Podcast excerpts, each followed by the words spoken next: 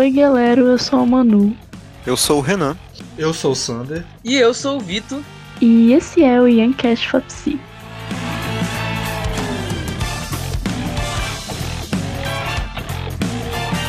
E esse é o segundo episódio abordando o capítulo Chegando ao Inconsciente do livro O Homem e seus Símbolos, do Jung. Nesse programa a gente vai falar sobre os três tópicos intermediários do capítulo chamados a análise dos sonhos, o problema dos tipos e o arquétipo no simbolismo dos sonhos. Lembrando que a gente tem nosso Instagram, que é o IanCast_Fapsi, então sigam lá, comentem nas publicações, a gente sempre posta quando tem episódio. A gente também tem o Twitter, que também é IanCast_Fapsi, porque a gente criou um Twitter porque acha que cria uma interação um pouquinho melhor com as pessoas que seguem, então sigam lá. A gente também posta os episódios tudo direitinho. E tem o nosso e-mail, caso você não tenha redes sociais, mas queira se comunicar com a gente, que é iancast.fapsi.gmail.com. E no mais é isso. Compartilhem os nossos episódios, deem uma força pra gente e vamos pro episódio.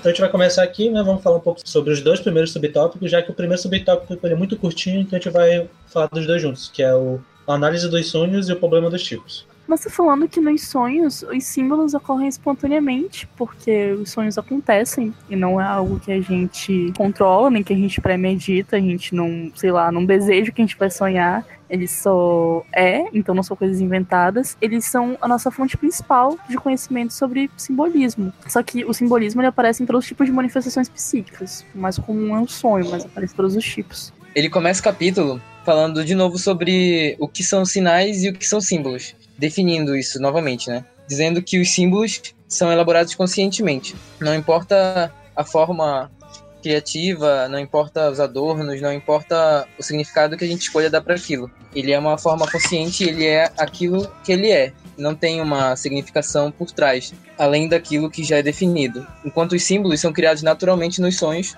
ou outras manifestações psíquicas, ou seja, eles são elaborados de forma inconsciente pelo indivíduo e ele tem uma significação muito mais profunda, além daquilo que parece e pessoal também puxando isso do pessoal, o Jung frisa muito ao longo de todos os capítulos, todos os subtemas, a importância de você levar em conta a subjetividade da pessoa e a questão de todo um indivíduo ser único.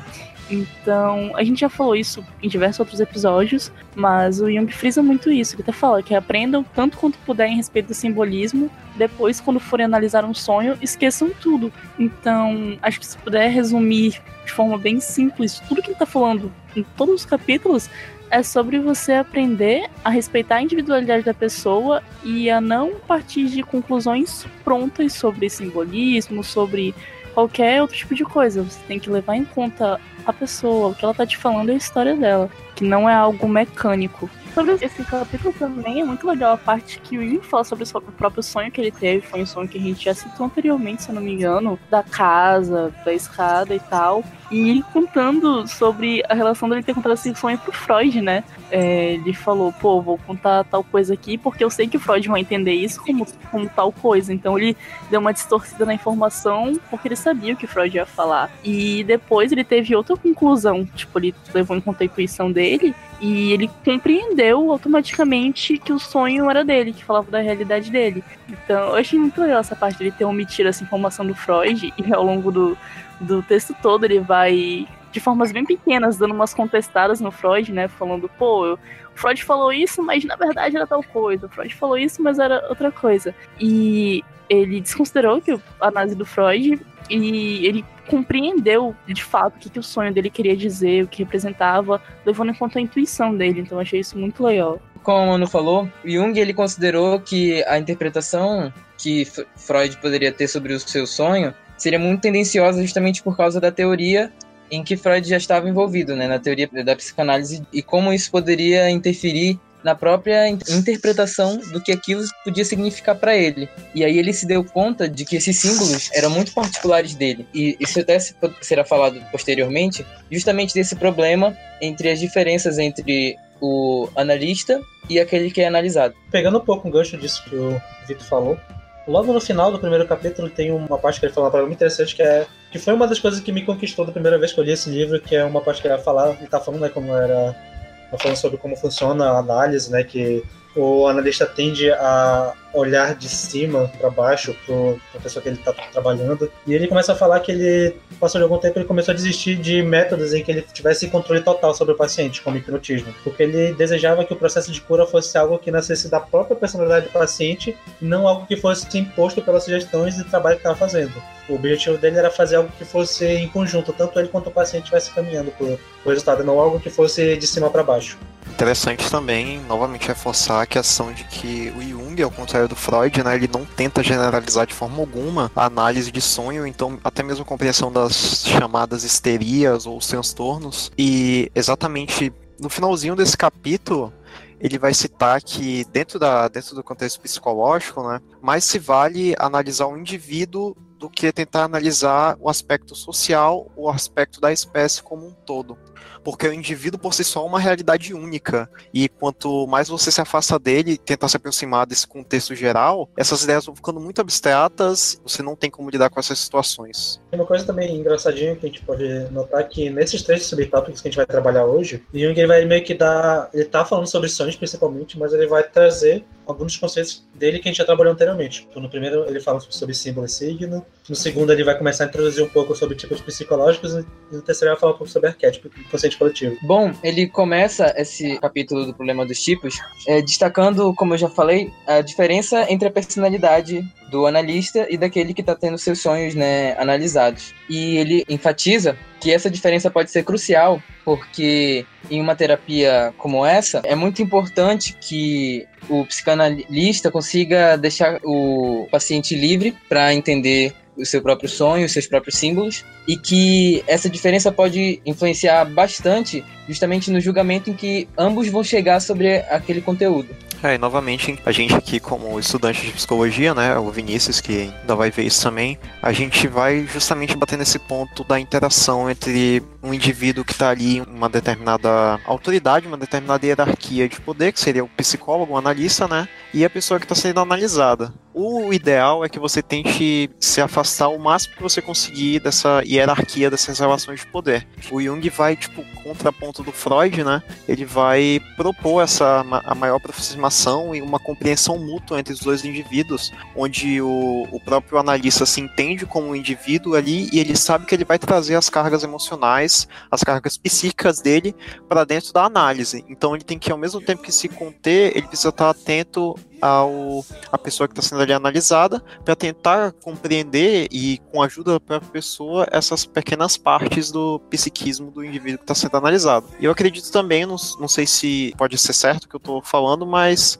eu acredito que com o tempo a técnica do próprio consultório do Jung deve mudar, né? Porque a princípio a gente tinha aquela visão bem bem clássica do, do psicólogo sentado em uma cadeira com o paciente de costas para ele, deitado em um divã, né? E eu acredito que justamente nessa mudança em que o psicólogo se vê ali como um igual e ele tem que se compreender também para que ele possa compreender o que o, o que o indivíduo ali está passando para ele, vai também é, ocasionar nas mudanças nessa, nessa estrutura física. Contribuindo para a fala do Renan, eu separei um, uma, uma parte que, que ele fala, né? Na verdade, isso é uma própria anotação minha. Jung insere o princípio de imparcialidade, no qual o analista deve se despir de seus preconceitos para que consiga uma melhor análise e, consequentemente, uma melhor terapia, já que o principal objetivo é fazer com que o doente, ele usa essa palavra no livro, compreenda e não que o analista ou psicólogo prove os seus próprios pontos de vista teóricos estão corretos. Ou seja, é mais importante que o paciente entenda os seus conteúdos do que o psicólogo comprove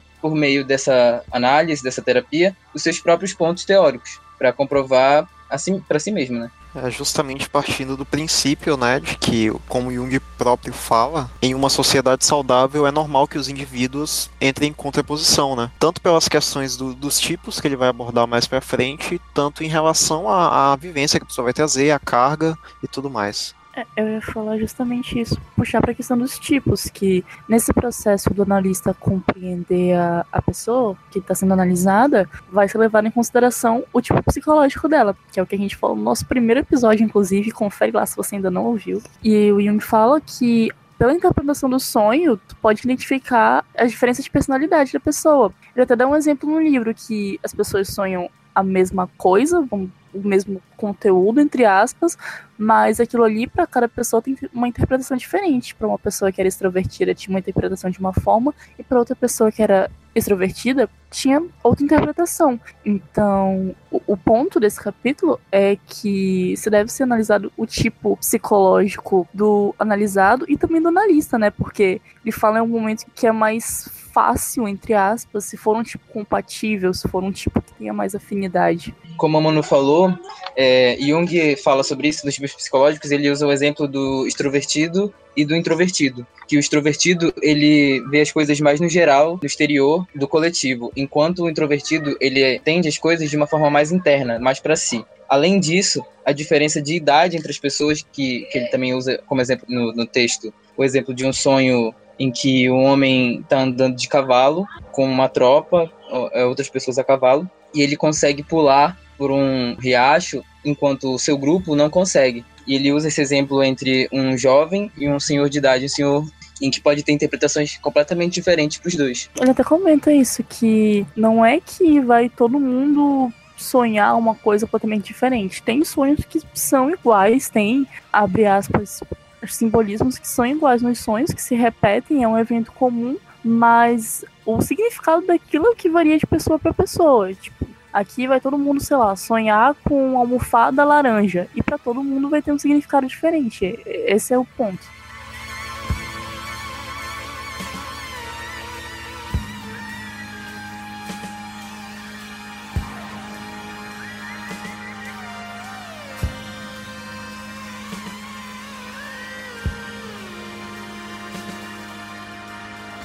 É interessante também nesse capítulo que o Jung falar algumas coisas sobre em relação do psicólogo com a teoria que ele vai abordar, né? Ele cita, por exemplo, essa aí que o Vitor falou sobre a questão dos tipos psicológicos e como isso aí vai influenciar na relação do analista e do paciente. E ele ressalta que esse conhecimento, na, nas próprias palavras que está escrito no texto, esse conhecimento psicológico nada mais são que a simples vantagem do lado do analista, e não vão livrá-lo da desordem e da confusão a que vai ser posto à prova, juntamente com o seu paciente. Assim, é muito importante saber se suas personalidades são harmônicas, divergentes ou complementares. Ou seja, ali realmente, como um psicólogo, você precisa ter um tato realmente humano. Não é só. Tu não vai ali somente se basear na tua teoria e aplicá-la porque isso por si próprio não vai gerar muitos resultados. Mais para frente no texto, Jung vai até mesmo falar diretamente como é que ao longo da, dos 60 anos de, de psicologia dele, ele foi obrigado muitas vezes a mudar a sua forma de abordagem com cada paciente, na verdade, né? Ele é obrigado a mudar a forma de abordagem e com o tempo isso vai ficando natural para ele. Eu acho que até uma aquela frase né, que, que eu acho que é uma das mais famosas acreditadas a Jung, que é Conheça todas as teorias, domine todas as técnicas, mas quando for tocar uma alma humana, seja apenas outra alma humana. E o exemplo que ele usa do, no texto, em relação ao que o Renan falou e o que o Sander falou, é sobre um homem no qual ele fez uma, um, um trabalho por 10 anos e ele disse que ele já sabia desde o princípio quais eram os conteúdos que causavam um problema entre aspas, né, para aquele paciente. Só que ele não confrontava ele justamente pela questão de que ele tinha que adquirir a confiança daquela pessoa para que ela pudesse realmente se abrir e se entender. É porque eu acho que é muito interessante da visão do Jung no geral, quando a gente estava em terapia, é que para a gente não acabar transformando isso numa coisa de eu estar certo, o psicólogo, ah, eu, como psicólogo vou conseguir analisar, vou conseguir ter ferramentas que a gente vai conseguir estudando para ter uma análise, conseguir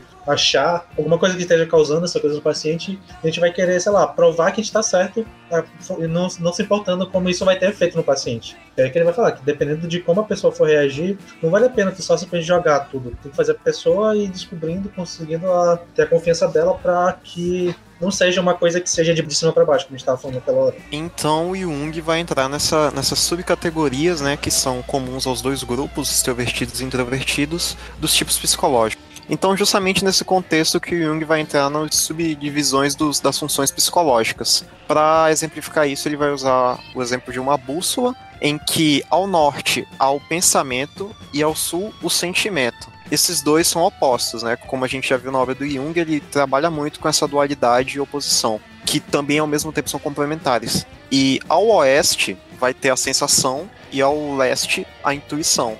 Interessante aqui, né, quando ele vai voltar, vai voltar a trabalhar sobre tipos psicológicos, ele vai fazer uma separação entre essas funções, em que existe dessas duas funções, duas são inconscientes e duas são conscientes. Sendo que as conscientes seriam o pensamento e sentimento, e as inconscientes seriam intuição e sensação. Usando uma parte do próprio texto que ele, que ele explica aqui cada uma delas, resumidamente. A sensação, isto é, a percepção sensorial, nos diz que alguma coisa existe. O pensamento mostra-nos o que é esta coisa. O sentimento revela se ela é agradável ou não. E a intuição nos diz de onde vem e para onde vai. Lembrando que nesse contexto, é, o sentimento não é aquela emoção que é involuntária, ela é completamente voluntária. É, são aqueles, aqueles pressupostos que você tira ali quando você vê uma coisa, como o Vitor falou, traz essa ideia de, de ah, isso é nocivo, isso é bom, isso vai funcionar, isso não vai funcionar. E a intuição, por outro lado, já é uma coisa irracional. É realmente o, o conceito que a gente tem de intuição, que é uma percepção ali sensorial que por sua vez também é um fenômeno irracional. É uma coisa que você sente, mas você não sabe explicar, e isso vem tipo de dentro, do seu âmago, digamos assim, né? A sensação é, é, simples, como o Vitor disse, que é uma coisa que existe ali, uma coisa que a gente consegue ter a percepção sensorial mesmo. A sensação ela é inconsciente porque tu não controla as coisas que tu, tu tá sentindo, tipo, os estímulos que tu absorve, tu não consegue controlar. E aí, por último, o pensamento que mostra-nos o que é essa coisa, né? Que eu acredito que, se eu compreendi bem, se trata realmente da, da dali tu vai usar a razão, usar o pensamento e tirar uma conclusão a respeito daquilo. Tu não vai se basear ali naquela emoção, entre muitas aspas, inicial que você tem sobre um julgamento de valores sobre aquela coisa, que nem é o sentimento. Pelo contrário, tu vai fazer essa racionalização um pouco mais profunda. O Jung ressalva também que isso não é uma coisa dogmática. Ele vai utilizar isso para ter uma compreensão maior de determinados aspectos com que ele vai lidar. Determinados aspectos muito generalistas, como ele mesmo fala, com que ele vai ali encaixar as pessoas nesses grupos. Mas se eu não me engano, a gente falou, né, no podcast em que a gente abordou mais sobre isso, que não, não é simplesmente uma pessoa se encaixa numa categoria e pronto. Todas as outras categorias estão ali presentes de forma mais ativa ou inativa e etc. E é, gente, se vocês quiserem saber um pouco mais sobre essa parte dos tipos e como cada um se relaciona com o outro, vamos falar no nosso primeiro episódio lá, Bem, então, com base nisso aí, né, o Jung vai falar também de que, novamente, o analista precisa ter esse, esse ponto de vista crítico. Ele precisa fazer esse esforço para ele, ele se olhar, com esse olhar crítico, para que, a princípio, ele também identifique em qual dessas funções que ele vai se encaixar, para que ele possa também, logo após isso, identificar qual função em que o paciente ali paciente é um termo muito clínico, né, em que a pessoa que está tá buscando ali ajuda do analista se encaixa justamente para que ele consiga fazer esse diálogo. E quando o analista não consegue, não faz esse esforço para criticar os seus próprios pontos de vista e admitir que tudo isso é relativo, toda essa informação que a gente traz, a forma como a gente observa o mundo é relativa, muitas vezes vai ficar mais difícil né, a comunicação entre ali analista e o indivíduo que está sendo analisado. Portanto, isso além da teoria e da prática, vai ser um ponto de vista importante também. Aí um pouco mais seguido no texto, né, Jung vai falar que normalmente a gente espera do paciente uma boa vontade, em que ele venha todo aberto, que venha sem preconceitos, que a gente vai conseguir conversar com ele, extrair tudo, mas ele fala que isso é uma, uma via de mão dupla. Assim como a gente tem que esperar uma boa vontade do paciente, a gente também tem que entregar de nós e dar um ambiente, um local de confiança para que o paciente também se sinta à vontade com a gente. Novamente, não é só uma questão de cima para baixo, é um caminho duplo que a gente vai seguindo junto com o paciente para tentar conseguir chegar numa análise mais satisfatória para o paciente.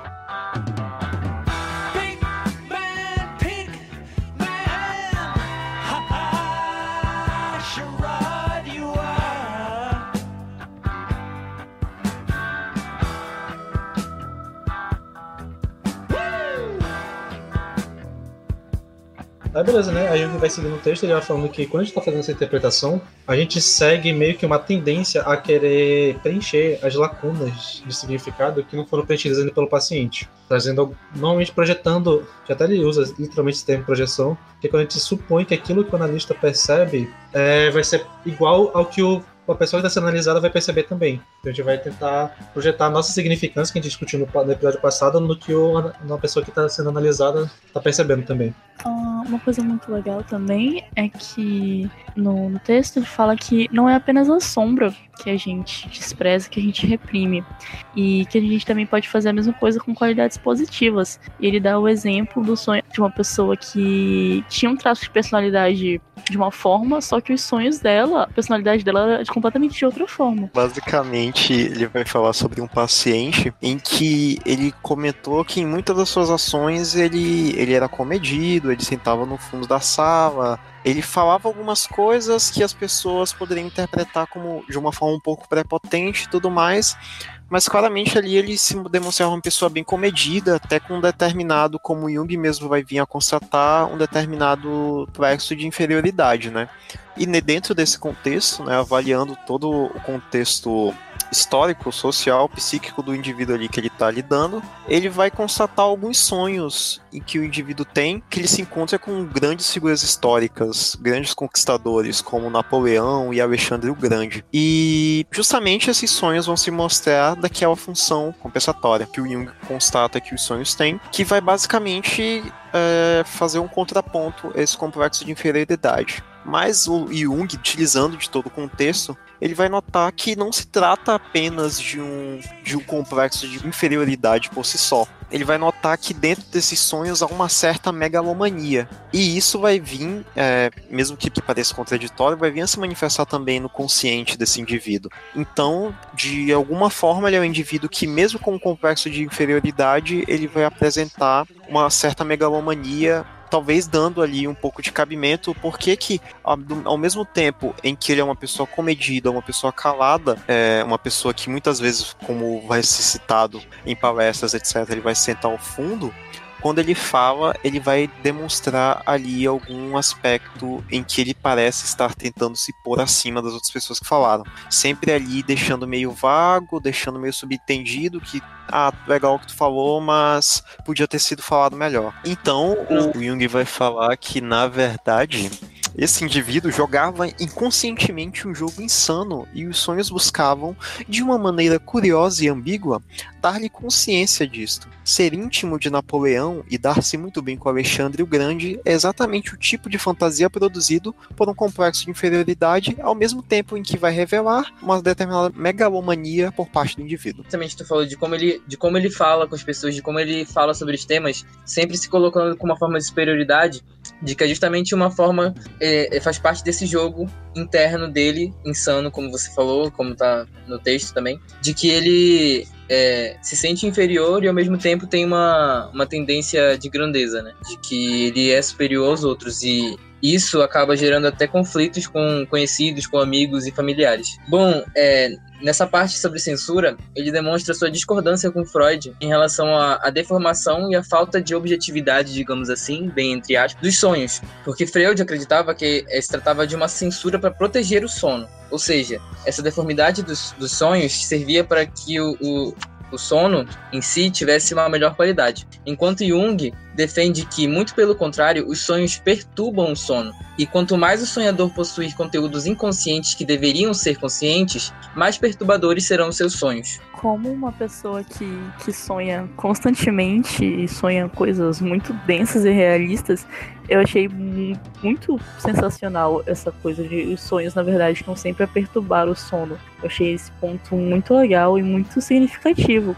E aí depois o Jung ele vai dar justificativa, né? Que por que os sonhos eles se expressam nessa forma de analogia, em contrapartida ao que ele achava de, desse termo de censura do Freud. Ele dizia que esse estado subliminar de conservar as ideias e imagens era um nível de tensão bem menor que que se possuía quando estava consciente, quando estava acordado, né? Então, por isso que, como elas tinham menos tensão, acho que até, não sei se é correto falar que tinha menos energia psíquica direcionado a essas imagens, elas se davam num nível com menor clareza e, as, e interrelações menos consequentes e analogias mais imprecisas. Eu que até uma parada que dá pra pensar um pouco, que levando um pouco que a gente pegou da última, do último episódio, que ele vai falando, né, que o inconsciente trabalha de uma forma bem diferente do consciente. E é muito estranho a gente esperar que um conteúdo nosso que é consciente acaba indo pro inconsciente, quando ele vier ser expressado no inconsciente, ele vai usar a mesma linguagem que ele usaria no consciente, porque já é uma outra parte da nossa psique que está trabalhando ela. E o inconsciente vai usar a linguagem que o, o inconsciente tem. Eu quero abrir um parêntese, mas não muito fugindo do tema, que no livro eu, eu, eu aconselho quem estiver ouvindo o podcast, né, dê uma olhada, procure um PDF, porque o livro tem várias imagens. E uma dessas imagens que o, o Jung vai usar para exemplificar essa, essa questão é justamente um quadro chamado O Pesadelo, que é um quadro do suíço Henri Fuseli, do século XVIII, em que ele vai utilizar esse quadro justamente para exemplificar como, é, como está dizendo aqui no texto, como quase todo mundo já foi acordado, abalado e perturbado por algum sonho. Nosso sono não parece estar bem protegido contra a intromissão dos conteúdos inconscientes. E é interessante observar um pouco do que está contido nesse quadro, porque olhando ele você vai ver que tem uma mulher é, deitada, ela aparentemente está dormindo, porém está tendo um sonho ruim, porque ela está toda contorcida, etc. Há um demônio sentado no peito dela, e por trás, no fundo do, da pintura, há cortinas de onde sai a cabeça de um cavalo. É interessante notar alguns, não sei se seriam símbolos, mas algumas alegorias que são contidas dentro desse quadro. Porque ele mesmo, como nome pesadelo, ele apresenta três tipos de pesadelo três, três alegorias ao pesadelo. Primeiro, o mais simples que a gente tem a ver ali seria a mulher realmente que tá tendo um sonho ruim devido, acho que, que a gente pode constatar porque tem um demônio em cima dela. O próprio demônio se eu não me engano, eu não vou lembrar o certo, eu me esqueci de ver sobre onde eu, eu obtive essa informação. Eu não me lembro se foi no Magicando ou no Mitografias, que são dois podcasts que o Mitografias vai tratar a respeito de mitos e o Magicando um pouco mais sobre questões esotéricas. Mas enfim, esse demônio, é, se não me engano, na mitologia irlandesa, ele era tido como. Ou, ou britânica, não me recordo, ele era tido como Mer, que vai constituir nessa questão do nightmare e que ele também vai ser muito associado a questões de paralisia do sono. Então, justamente se tinha antigamente nessa né, essa compreensão de que a paralisia de sono se dava porque havia um demônio sentado no seu peito e você não conseguia se mover. E justamente também a égua por trás também é uma alegoria essa questão do nightmare, porque muitas pessoas tinham pesadelos com éguas durante a noite.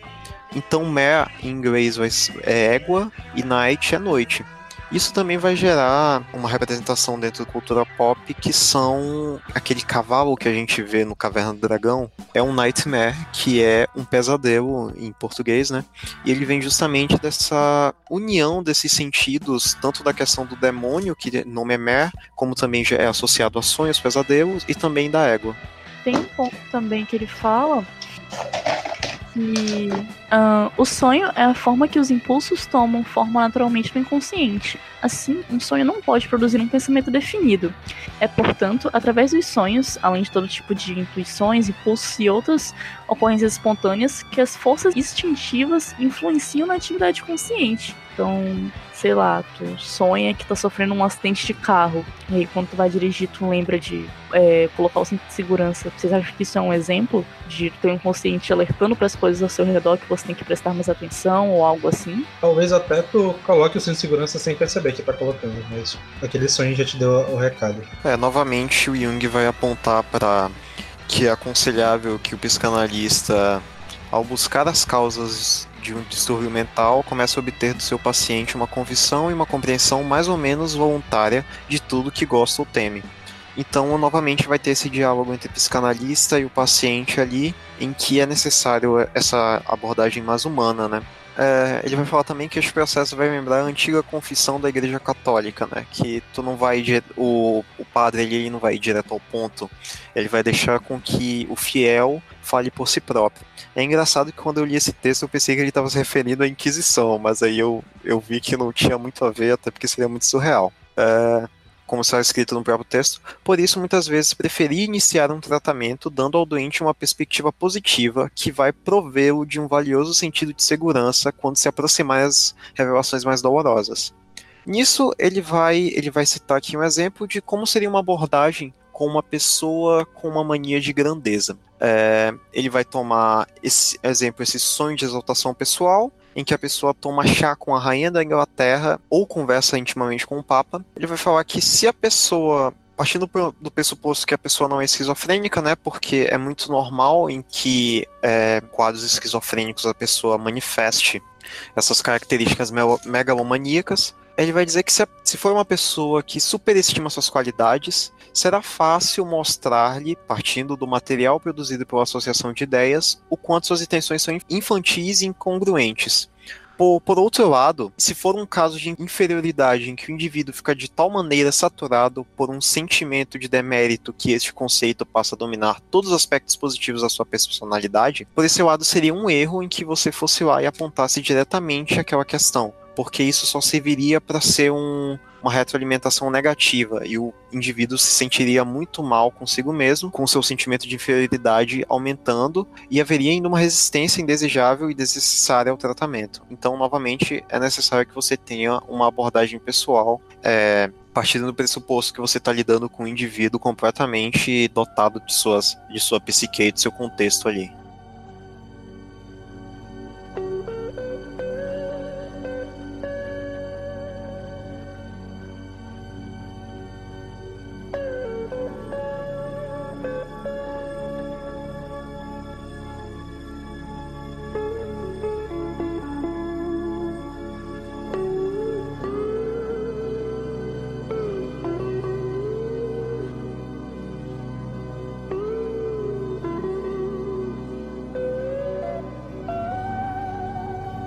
Agora vamos para o terceiro subtópico desse episódio, que é o arquétipo no simbolismo do sonho. Jung começa esse subtópico falando que os arquétipos não são conteúdos herdados hereditariamente, é, no sentido genético, no sentido de que é passado de pai para filho é, pela geração. Na realidade, uma tendência instintiva, uma manifestação de instintos que se repete em qualquer lugar e em qualquer época. Aí um pouco logo depois no texto, né, ele vai, vai citar que o arquétipo ele é uma tendência para formar estas mesmas representações de motivo, representações que podem ter inúmeras variações, mas que ainda assim tem uma configuração original. Que até é aquela coisa, né, que a gente vai conseguir cada um ter uma, uma visão do arquétipo que vai ser a imagem arquetípica e tal, mas ainda assim todas elas vão ter um pouco do, da imagem original, que seria o arquétipo em si. Ah, uma coisa, acho que a gente abordou no em algum episódio que a gente falou sobre arquétipo, que a gente nunca compreendia ele totalmente, né? A gente sempre via uma face dele e outra que a gente não conseguia enxergar, que, além do, da nossa compreensão. Nesse, nesse momento do texto, também vale fazer a ressalva que o Jung diz que o pesquisador ele é especialista na mente humana, ele também precisa se debruçar sobre o estudo mitológico, o estudo para compreender o homem moderno, precisa também analisar a história primitiva, analisar os símbolos que, que foram formando os arquétipos que a gente conhece hoje em dia. Então, ele tem que se debruçar sobre esse campo da história para fazer uma compreensão melhor do seu paciente e de, dos arquétipos em si. Isso aí se dá justamente pela questão de que em determinados pontos, em determinadas questões né, dos sonhos, vão se manifestar algumas imagens ali que de forma alguma fazem parte do dia a dia do indivíduo. E esse fenômeno é identificado primeiramente pelo Freud, e ele vai chamar esse fenômeno de resíduos arcaicos, né? Que são formas mentais cuja presença não encontra explicação alguma na vida do indivíduo e que parecem antes formas primitivas e inatas, representando uma herança do espírito humano. Então é justamente devido a esses, esses aspectos que vão se mostrar ali, em que o Jung, dentro da obra dele, ele vai muitas vezes abordar esses tópicos da mitologia e muitas vezes a gente vai ver concretamente como que esses resíduos arcaicos vão se manifestar nos seus pacientes. E é justamente isso aí que vai dar o embasamento do porquê que há necessidade desse estudo de mitologia, como a Emanuele falou. E é a partir daí que ele vai tirar os conceitos tanto de arquétipo quanto de inconsciente coletivo. Seria o local onde os arquétipos estão alocados e tal. E uma boa forma de te definir arquétipo seria como se ele fosse uma, um padrão de comportamento do inconsciente. Então, existe o padrão de comportamento inconsciente, né, que a gente consegue notar, a psicologia estuda muito isso, mas o Jung vai trazer o arquétipo como se fosse um padrão de comportamento do inconsciente, que seriam essas imagens que a gente herda é, socialmente é, do inconsciente coletivo, que elas existem uns certos padrões de que elas vão agir e vão trabalhar no nosso inconsciente. E que cada uma desses padrões eles vão agir diferente de cada pessoa, porque o inconsciente de cada um é diferente. Mas eles ainda vão ter sempre um resíduo da imagem original. Nesse ponto do texto, o Jung vai realmente aí, como o Sander já deu um exemplinho, vai falar sobre a questão do conceito de arquétipo. E basicamente ele vai dizer que o arquétipo é na realidade uma tendência instintiva tão marcada como o impulso das aves para fazer seu ninho ou das formigas para se organizar em colônias. A diferença é que o instinto ele, ele é um impulso fisiológico que a gente consegue perceber pelos nossos sentidos. Mas ao mesmo tempo esse instinto ele vai também se manifestar como fantasias e revelar muitas vezes é, a sua presença apenas através da imagem simbólica, visto que, como a gente já estudou, é, a linguagem dos arquétipos é a linguagem dos símbolos, que é retratada para a gente, principalmente através dos sonhos. E aí ele vai argumentar, se eu não me engano, como o Vitor já falou também um pouquinho, que não tem uma origem conhecida para essas manifestações que a gente está chamando aqui de arquétipos, que o Jung denominou como arquétipos. É, porque elas acontece em diversos locais do mundo. Então você não tem como argumentar de que isso é de alguma forma passado através de fecundação cruzada, né, como ele chama. Não é resultado de, de alguma coisa é, biológica em si diretamente. E após isso ele vai entrar aqui no, no tema em que vai prosseguir pelo restante do texto, que é justamente a questão de, somado a esses arquétipos, com a questão dos resíduos arcaicos, como é que isso vai se manifestar nos indivíduos, né? E o que ele vai relatar é que muitas vezes chegavam pessoas a ele confusas sobre sonhos que os filhos tinham, porque as crianças eram novas, tinham tinham 8, 10 anos, como a, menina, a menininha que a gente vai abordar aqui no texto, e essas pessoas não tinham toda essa carga mitológica, não possuíam esse conhecimento sobre mitologia, cosmo, cosmogenia, etc. E ainda assim, os sonhos que, ela, que elas manifestavam eram extremamente simbólicos e manifestavam aspectos de diversas culturas, diversas religiões. E ele usa justamente esse exemplo de crianças para tentar argumentar e tentar comprovar que existe né, os arquétipos, porque como essas crianças não têm, um acesso a, de forma consciente a esse tipo de conteúdo, coisa que a gente até discutiu já em outros episódios de pessoas que tiveram casos que ele viu de pessoas que tinham acesso a lendas que tinham acabado de ser descobertas, coisas que não tinha como a pessoa ir lá aprender. E ele vai até falar, nesse caso essa minha específica, que foi com que ela, uma, uma filha de um psiquiatra que deu de presente no Natal um livro de desenhos que continham alguns sonhos que ela teve. E todos esses sonhos eles eram extremamente simbólicos. E o Jung fala que quando ele estava analisando esses sonhos, vendo os desenhos, percebeu que tinha uma certa embate ali simbólico entre símbolos tanto de morte quanto de renascimento, de ciclo, de coisas a ver com mitologia pagã, mitologia cristã e tal, muita coisa que aquela criança não teria acesso. E ele até vai falar que essa criança acabou falecendo um tempo depois, que e ele atribui a essa toda essa disputa de simbolismo de morte, de vida, de coisa com o fato dela estar tá entrando na fase da adolescência, então tipo, teria muita questão de imagem de, de que estava de querendo começar a vida, de começar um ciclo, mas também como se o inconsciente dela já sabesse que ela estivesse doente e já tentasse preparar ela para o que vai vir a acontecer um ano depois, que foi quando ela morreu. Tem nada a ver com o negócio, mas sei lá, vocês acham, vocês realmente acreditam nessa parada?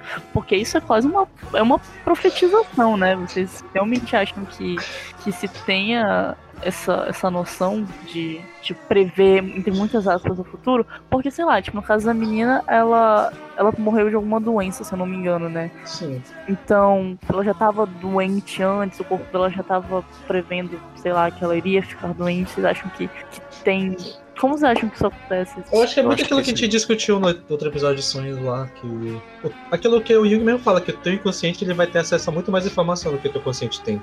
Então, muita coisa que a gente não tá percebendo que tá acontecendo, o inconsciente já tá ligado. E uma coisa que é muito interessante que eu vi do sonho é que o sonho, essa parte inconsciente seria como se fosse uma intuição do inconsciente. Então, o inconsciente fez toda uma análise, entre aspas, do que tá acontecendo, acha que vai acontecer alguma coisa e vai tentar passar essa informação pro consciente via o sonho. Shine!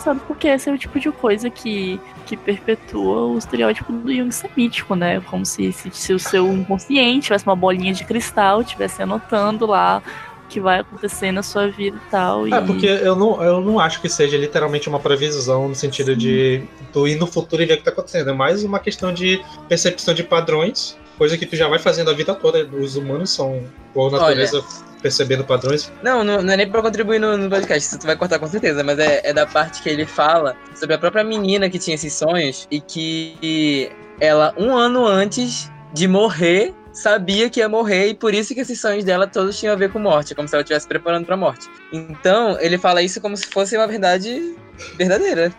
Olha, primeiro que ela não sabia que ia morrer, né? O inconsciente dela dava pistas de que talvez ela fosse passar por um processo de morte ali, porque dentro de, de uma simbologia, vamos pegar assim, não que eu conheça muito, mas o tarot, por exemplo, morte não é exatamente morte, né? É uma transformação ali. Tu chega ao fim de uma coisa e se inicia em outra. Talvez o mesmo por a questão da adolescência, isso poderia ser de alguma forma associado, como o próprio Sander comentou, ou talvez até porque realmente talvez o inconsciente dela tivesse é, detectando que havia alguma coisa errada com o organismo, que eu acho isso meio controverso também, porque tipo, eu não tenho como embasar, eu imagino que o Jung vai falar em algum dos ensaios dele sobre isso, mas enfim, o inconsciente dela podia estar tá detectando algum, tinha alguma coisa de errado ali, e que provavelmente iria ser um baque para ela, talvez, e que isso aí seria uma experiência de, de transformação, uma experiência de morte, digamos assim, mas poderia não ser exatamente o, o consciente dela identificando que haveria morrer.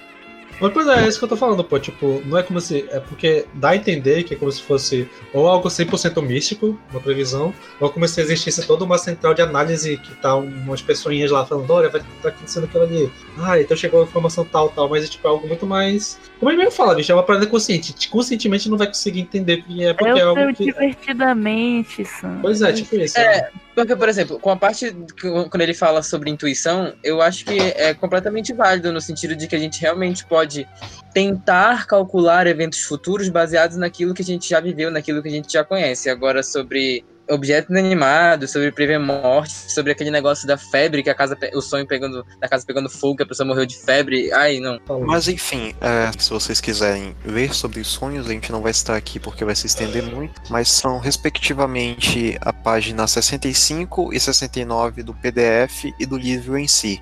Então, vocês vão ver que são 12 sonhos. O Jung vai dar um significado é, inicial para cada um, falar com o que, que eles se relacionam dentro dessas características de arcaicos. E, basicamente, em uma síntese bem rápida, ele vai notar que alguns conceitos muito muito advindos de religiões primitivas e alguns até mesmo do próprio cristianismo vão se representar nesses sonhos dessa criança de que na época, se não me engano, que ela escreveu o pai dela, ela tinha 10 anos, né? Então vão se manifestar coisas como, por exemplo, visões de uma cosmogenia primitiva, vão se manifestar ideias que vão, que como o próprio Jung fala, são poderiam ser características de um Nietzsche de de questionamento sobre o que é bem, sobre o que é mal, vão se manifestar ideias extremamente cristãs, mas que a um segundo, uma segunda visão você vai identificar uma coisa muito mais antiga ali, como por exemplo os quatro deuses que é identificado no primeiro sonho, se eu não me engano, ou então a serpente com chifres,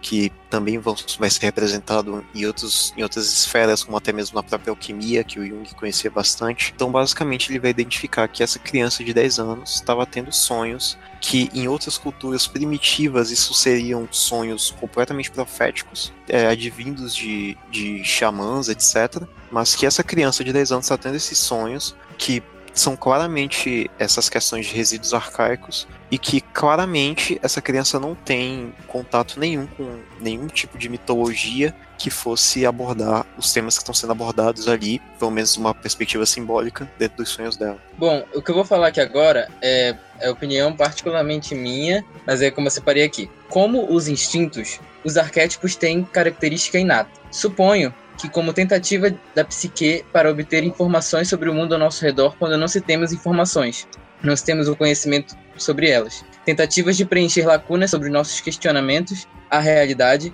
assim como surgiram as religiões. E essa característica, ela convém ou ela cabe como se fosse na própria evolução da psique humana, de como ela evoluiu para encontrar respostas para aquilo que ela não conhecia.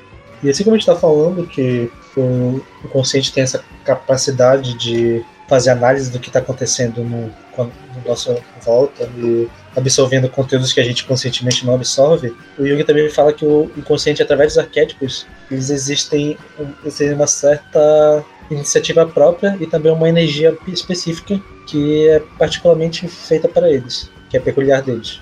E ele também vai falar um pouco sobre complexos, e vai exemplificar que os complexos que vão afetar pessoalmente a gente, vão fazer a gente ter alguns aspectos da personalidade, alguns, algumas, alguma ação no individual. Assim como esses complexos influenciam a nossa vida individual, os arquétipos influenciam culturas inteiras, podem até influenciar religiões, eh, filosofias, esse tipo de coisa. Nesse capítulo também o Jung vai abordar sobre o mito do herói, né, que é um, um tópico que a gente já citou aqui em outros podcasts, que vai ser muito abordado pelo Campbell também, pelo Vogler, no livro dele que é mais voltado para a criação de narrativas épicas, etc. E basicamente o mito do herói trata-se dessa, dessa personificação que a gente tem é, da figura do herói, né? Da jornada do herói. E esse mito, também conhecido como monomito, vai ser um mito que vai ser encontrado em diversas culturas dentro ali dos, dos arquétipos. Dentro do Jung é meio complicado de citar assim, né? Mas dentro dos moldes é, em diversas culturas. E justamente esse mito vai servir como não somente como uma, uma forma de narrativa, apesar de ser exatamente isso, mas ele vai influenciar também nos indivíduos na sociedade como um todo. Ele vai atuar como se fosse um arquétipo realmente, um arquétipo de potência, em que você se identifica ali em determinados momentos da sua vida como herói da sua própria história, né? E isso vai te impulsionar para frente. Isso também pode ser aplicado de forma social, né? É, imagino que em algum momento é quando você consegue invocar por exemplo, imagino eu que em guerras, né, esse mito do herói dentro dos, dos cidadãos ali, uh, isso vai ser muito útil justamente para porque ele vai funcionar como uma pulsão, né, vai impulsionar as pessoas para frente. E justamente isso vai, ser isso vai ser representado em diversas culturas, como na própria, na própria cultura cristã, é, na Grécia, os grandes mitos de heróis que a gente tem, como, como por exemplo o próprio Hércules, né, que apesar de ser um herói muito contraditório, ele é, se encaixa nessa questão, é, como Aquiles também, é, na mitologia egípcia também vai ser citado, né, como é, acreditado no texto, Osíris e Horus, e isso é um, uma forma de narrativa que vai sendo contada em diversas culturas, como eu já falei, ao longo dos anos. E justamente é nisso é um dos pontos em que o Jung está fundamentando novamente essa questão de resíduos arcaicos e arquétipos também, né? Aí logo em seguida no texto, descendo um pouco mais, ele dá uma cutucada né, no Exateuzinho, que ele fala que supõe-se habitualmente que numa ocasião qualquer de uma época pré-histórica, as ideias mitológicas fundamentais foram inventadas por algum velho sábio ou algum filósofo, profeta que tinha algum poder e que foi acreditada por um povo que fosse muito crédulo e pouco crítico, como se é sempre essa ideia que vê que existe um fundo de até de, de verdade nesse ponto de que a religião é usada como forma de controle, mas normalmente uma religião ela, ela surge de uma forma muito mais simbólica e coletiva do que uma projeção de, um, de uma pessoa no, no resto. E tipo, ele vai falar ainda assim dessa linha do, do mito do herói sobre realmente essas questões que o Sanders citou um pouco, né? Que acredita-se que essas histórias foram, foram criadas, inventadas, na verdade, né, por velhos filósofos ou profetas.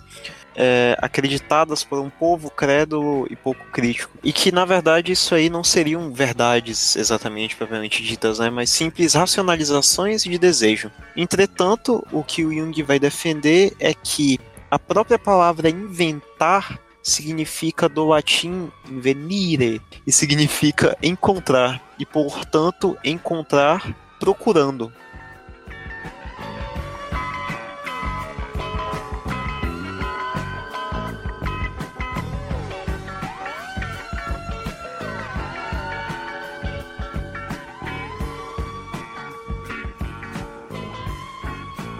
Uh, bom, gente, esse foi o nosso episódio de hoje. Uh, lembrando que a gente tem o nosso Instagram, então sigam lá e um cast underline Fapsi. Comentem as nossas publicações, por favor. Demonstrem pra gente que vocês estão ouvindo. Uh, deixem as opiniões de vocês, sugestão de episódio, críticas construtivas e os elogios, que são muito bem-vindos. E a gente criou um e-mail também para caso alguém não tenha Instagram, então sinta mais à vontade comunicando por e-mail, se for algo mais, sei lá, sério a se tratar por e-mail, tá no nosso conta do Instagram, mas também é iuncast.fapsi.gmail.com. Então, qualquer coisa, tá lá o e-mail. E divulguem, bebam água, passem álcool em gel, derrubem o governo.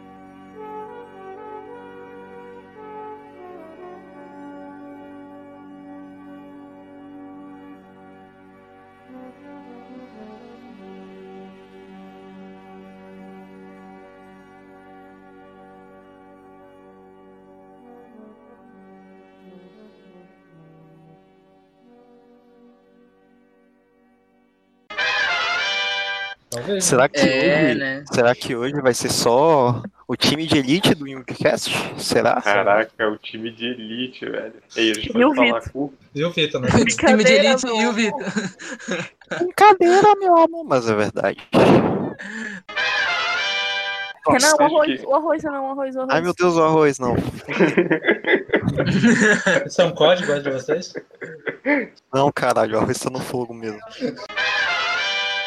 Velho, eu tive uma ideia sensacional aqui. Youngcast FAPC especial de RPG. Porra, vai ser muito foda. Cada um joga com uma abordagem Falou diferente. Importante de fez que eu falar. Aí Cada, a- cada abordagem dá poder, tipo, o Jung é o mago do, do rolê e tal. Aqui, né, controla os comportamentos da galera. Entendeu? O Freud é o Mr. Piroca. Eu apoio. Esse cenário aí, pô. Chama o Ota pra bolar contigo. Assim. É verdade. Pô, Eu não, Horta é cinéfilo. Brincadeira. Ah, Não, nada contra é- cinéfilo. Foi legal isso que a Manu falou, porque tu percebe a importância que o Jung dá pros sonhos dele, porque, se eu não me engano, ele, ele tem essa percepção. é, não, peraí. Tipo, é, ele. Ah, não, deixa pra lá. Eu me confundi. Eu tô falando merda, vai, deixa. Quer dizer, gostei que o Renan começou o discurso falando que falando, o Vinícius quer acabar, se na psicologia ainda não viu isso, né? E tal. Top, gostei. Não, foi isso não. Que Falei que ele, ele, prova- ele provavelmente já deve ter ouvido falar sobre, mas ele vai ainda fazer as matérias relativas a isso. Realidade, o Vinícius fez 800 matérias de psicologia, ele vai entrar só pra pegar o diploma dele. Ô, Sander, pode botar nos créditos aí que o Vinícius dormiu no meio da ligação. Boa. Gente, desculpa, eu não sei o que aconteceu. Agora Eu- eu vamos chamo- pro, não. pro terceiro. Você tá querendo me despojar da minha função de host? Essa eu fudido. A Manu falou do capítulo anterior, eu pensei que podia. Denúncia. Meu filho, se ele é o host, eu sou a, a mais host ainda. Sim, tem uma hierarquia aqui, rapaz. Ah, desculpa, galera, depois você me deu uma bala. Fala aí, pô. Pode falar. Mas é, vamos pra falar e pra conversar. Se tu só episódio. citar o episódio e não falar mais nada, é pra te começar falando. Fala logo aí. Ok. E é pra Agora falar indo pro bem terceiro feito, hein? capítulo desse Não fala episódio. errado, não. Puta que pariu, caralho. Ei, te descontrola não, hein? Tá todo mundo ouvindo. Tá, vamos lá. E agora pro terceiro capítulo desse episódio. É, né, é vamos subtópico, pro- né, O capítulo arquétipo, assim, ó. Tá, tá bom. Hoje o Sander vai estragar meu dia. Como é dos Argonautas, que é citado por Homero, etc. O jargão E- lá. Sim, Jargão e os Argonautas, né? Também Eu acho que é Jazão, né? Jargão não, tava te zoando. Jazão e os Argonautas. Oi, eu sou o Renan. Oi, eu sou o Vitor. Oi, eu sou o Sander. Oi, eu sou o Caio Coppola. Nossa. Ou um, um Hey Rockers. Ah, não, é, o- esse é o outro podcast. outro cara, né? Não pode. Eu sou o Vitor. aí, né? Puta que Fala aí, pariu, Sander, caralho, meu Deus do céu, eu vou assassinar um homem hoje. Cara, hoje o Sander estragou o dia tal forma. Ah! Mas você tá brava?